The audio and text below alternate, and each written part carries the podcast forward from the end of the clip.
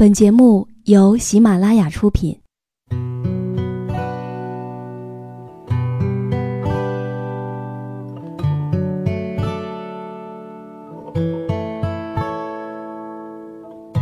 开心时，听歌入耳；伤心时，听歌入心。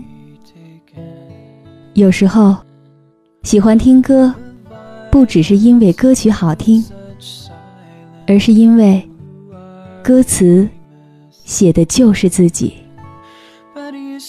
喜马拉雅晚上十点，让时光煮雨和你一起品味音乐，诉说心情。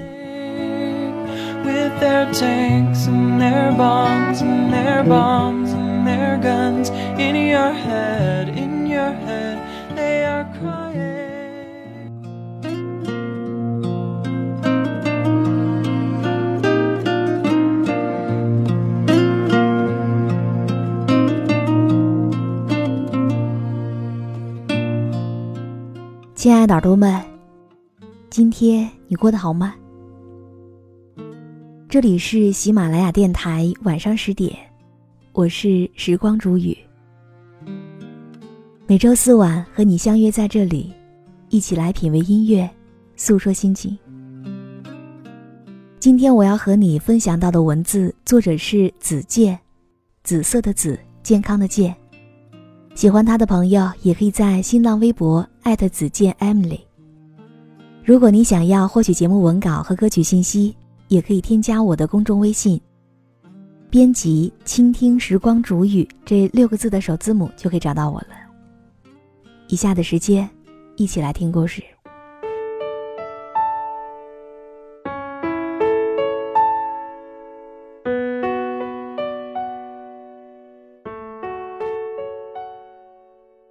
三个月前，我怀孕了。当时，我们刚结束一场日本的自由行。旅行当中，我就常感疲惫。按理说，这对于我这样一个一到旅行就像打鸡血的人，很是反常的。回家后，我象征性拿出试纸测试，清晰的两道杠。那是黄昏，华灯初上，他在上晚班，我一个人在家，没有一丝惊喜，只有惊讶，然后叹气。我也很吃惊自己的反应，以为婚后的这些日子可以慢慢适应即将三个人的生活，可没想到，这一切来临的时候，我还是如此无措。我让情绪平静了很久，才发微信告诉他。他和往常一样秒回我的信息，而且看得出来，他很开心。凭借他一贯的敏锐，他也觉察到了我没有那么开心。放下电话，我竟然莫名其妙坐在沙发上哭了起来，而且越哭越伤心。说真的。我并没有完全做好迎接新生命的到来。不是每个女生看到小孩子就会喜欢，也不是每个人得知怀孕就会激动到不行。比如说我，婚后半年一直都说要顺其自然，可是我真的没想到会这么快。我承认我是一个玩心很重的人，按照我的规划。应该再过上一到两年才会考虑吧。毕竟，还有很多地方没有去，很多风景没有看。二人世界才刚刚半年就要被打破，想到这些，都让我很心虚。那天晚上，他很晚才到家，像受了委屈一样。过了很久，才慢吞吞对我说。原来你不喜欢小朋友呀？我小声说。也不是不喜欢，只是觉得太快了。他叹了口气，唉，都怪我。我能看得出来，他很沮丧，这让我十分过意不去。他接着说：“其实，如果真的不喜欢，我们也可以不要。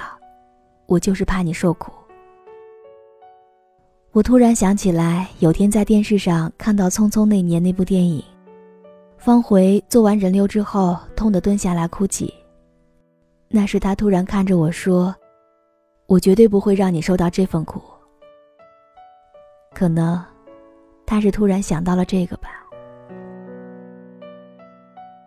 我安慰他说：“没事儿，既然怀孕了，当然要生下来，我会慢慢适应的。”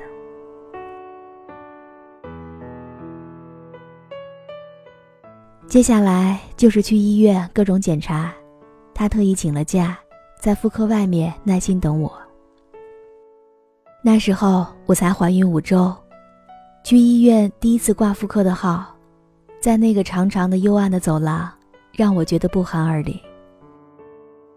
等轮到我自己，大夫熟练地问着问题，头也不抬地说：“要吗？”我吃惊他的漠然，颤颤地回答。嗯，你考虑清楚了，如果现在不要也还来得及，开点药，明早空腹就能做手术，也不疼的。他补充了一句。我回复他说：“不用了。”也就在那一刻，我好像有一点力量了，觉得自己可能虽然没有其他人那么称职，但也绝对不会轻易放弃一个生命。我每次在卫生间待的时间超过十分钟，他都会轻轻用手拍门，像猫抓一样。我每次都会回一句：“干嘛呢？”后来才知道，他只是想确认一下，怕我不小心晕在里面。每天下班回家路上，他都会发上好几条微信，问好几遍：“回家了吗？”有一天，我一到楼层，看到他站在电梯外，就像等小朋友似的笑着等我。那一幕，仿佛我们都是十四五岁情窦初开的样子。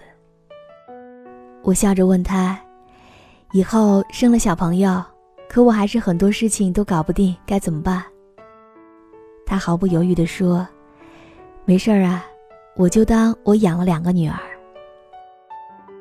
那段时间，我夜里经常醒，有时是起来去洗手间，有时候只是忍不住咳嗽一小声。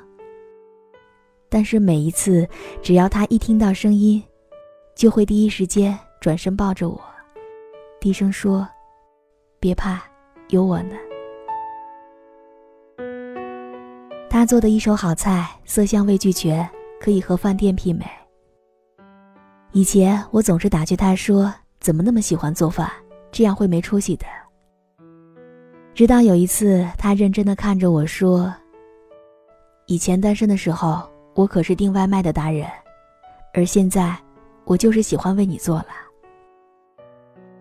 而我呢，是个正宗的吃货，从米其林到路边摊，只要好吃，哪怕去程再波折都无所谓。可自从怀孕，食欲直线下降，每天吃饭前都很无望。明知道肚子在呼唤你很多次了，可是却不知道拿什么来填满它。蔬菜的话，吃几口就会没有胃口，而肉类有时候闻到就会犯恶心。而我最爱的海鲜，为遵医嘱，只能尽量少吃，或者是不吃。我知道他比我还要纠结。每天下班前都会小心翼翼地问我今晚想吃什么。为了让我有针对性，每次还会备上好几个选项。而那些日子，他最开心的，也许就是我突然发个微信说：“哇，我好馋。”因为这样就可以说明，只要吃到了，我就会很开心。于是。他都会尽全力满足我，无论自己在家做，还是绕远路带着我去吃。可事实上，即使是我自己一念兴起特别想吃的东西，吃几口以后也会觉得反胃。他这时就会安慰我说：“再坚持几天，等满三个月，这些反应都会消失的。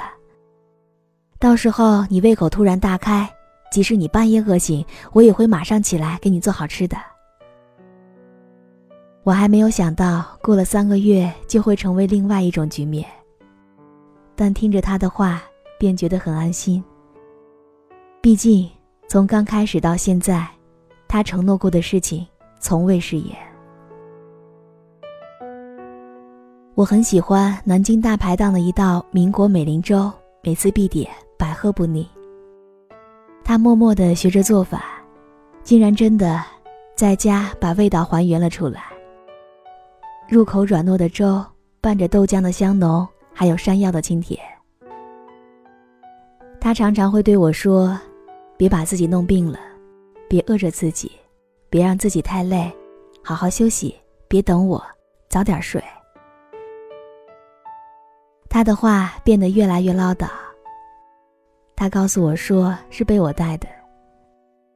他总喜欢看上一些搞笑的微博，每一次都会艾特我，逗我开心。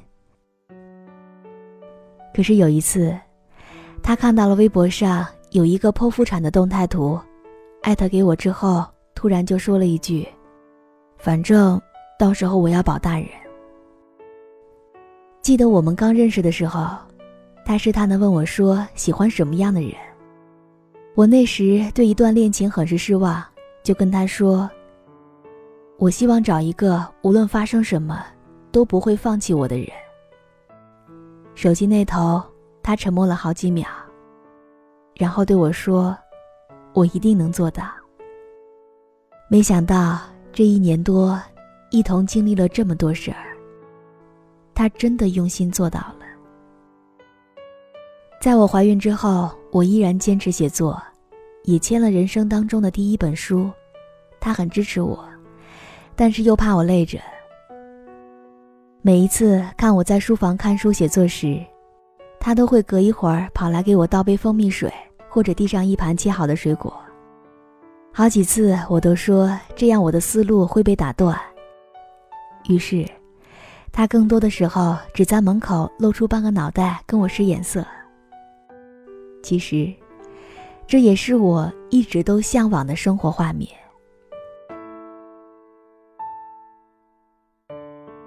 慢慢的，我终于发现，真正看懂一个人是不是对你好，往往不是在耳鬓厮磨的恋爱时，而是在婚后，尤其是怀孕之后。当生活的琐碎与工作的繁重伴随着庸常一起袭来的时候，他是否还能像当初承诺的那样，陪你一起度过，不离不弃？他在媒体工作，平时工作很忙，可还是关注了很多育儿和怀孕保养方面的公众号，不时的给我发文章。我听朋友推荐了一本名字叫做《受孕》的书，讲的是如何在孕期吃的既健康又不胖。我拿到手之后，只是草草扫了一遍，可没想到，却成了他的枕边读物。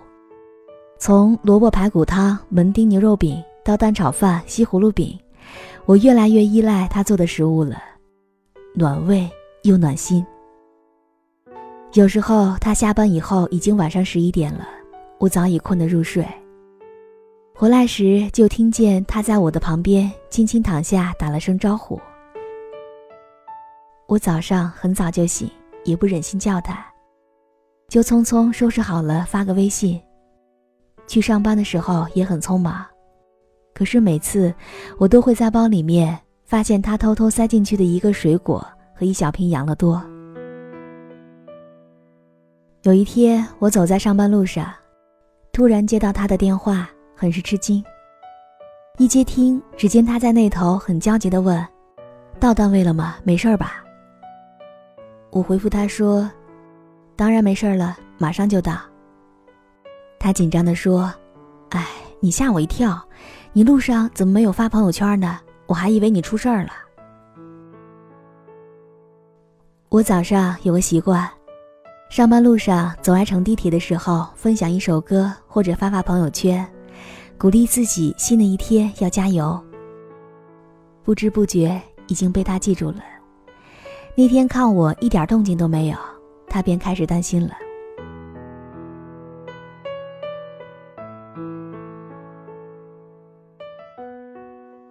如果说婚姻是一场凿壁偷光，那么幸运的是，透过缝隙，我们依然能够看到彼此的光亮。那虽然不够耀眼，但也足够温和到可以支撑我度过余生的漫漫长路。其实，我们每个人终其一生要寻找的，不是一个口口声声说永远爱你的人，而是将这份爱融化在寻常生活，永远不放弃你的人。现在我刚刚满了三个月。一切趋于稳定，我越来越习惯这样的生活，也立志要做一个好妈妈。更重要的是，有了他的陪伴和鼓励，我对未来越来越有信心了。现在，比起相亲相爱，我更看重的是不离不弃。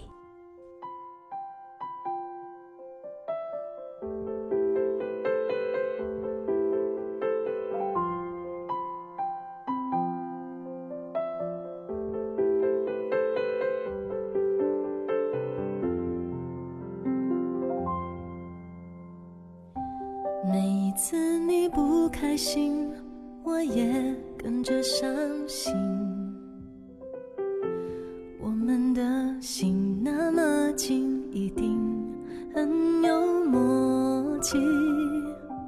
不必想该做什么才算够得体，我始终相信那天你会听见城市的声音。我知道爱并不是谁能取代谁，可是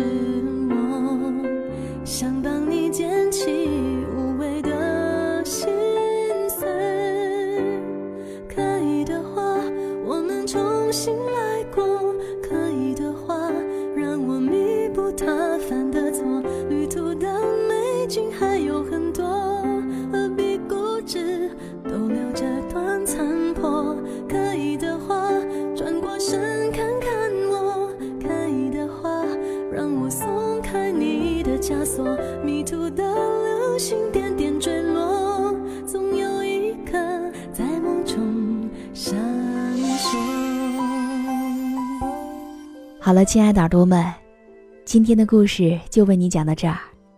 如果你也喜欢时光煮雨的声音，可以在喜马拉雅客户端以及新浪微博搜索 DJ 时光煮雨，关注更多精彩节目。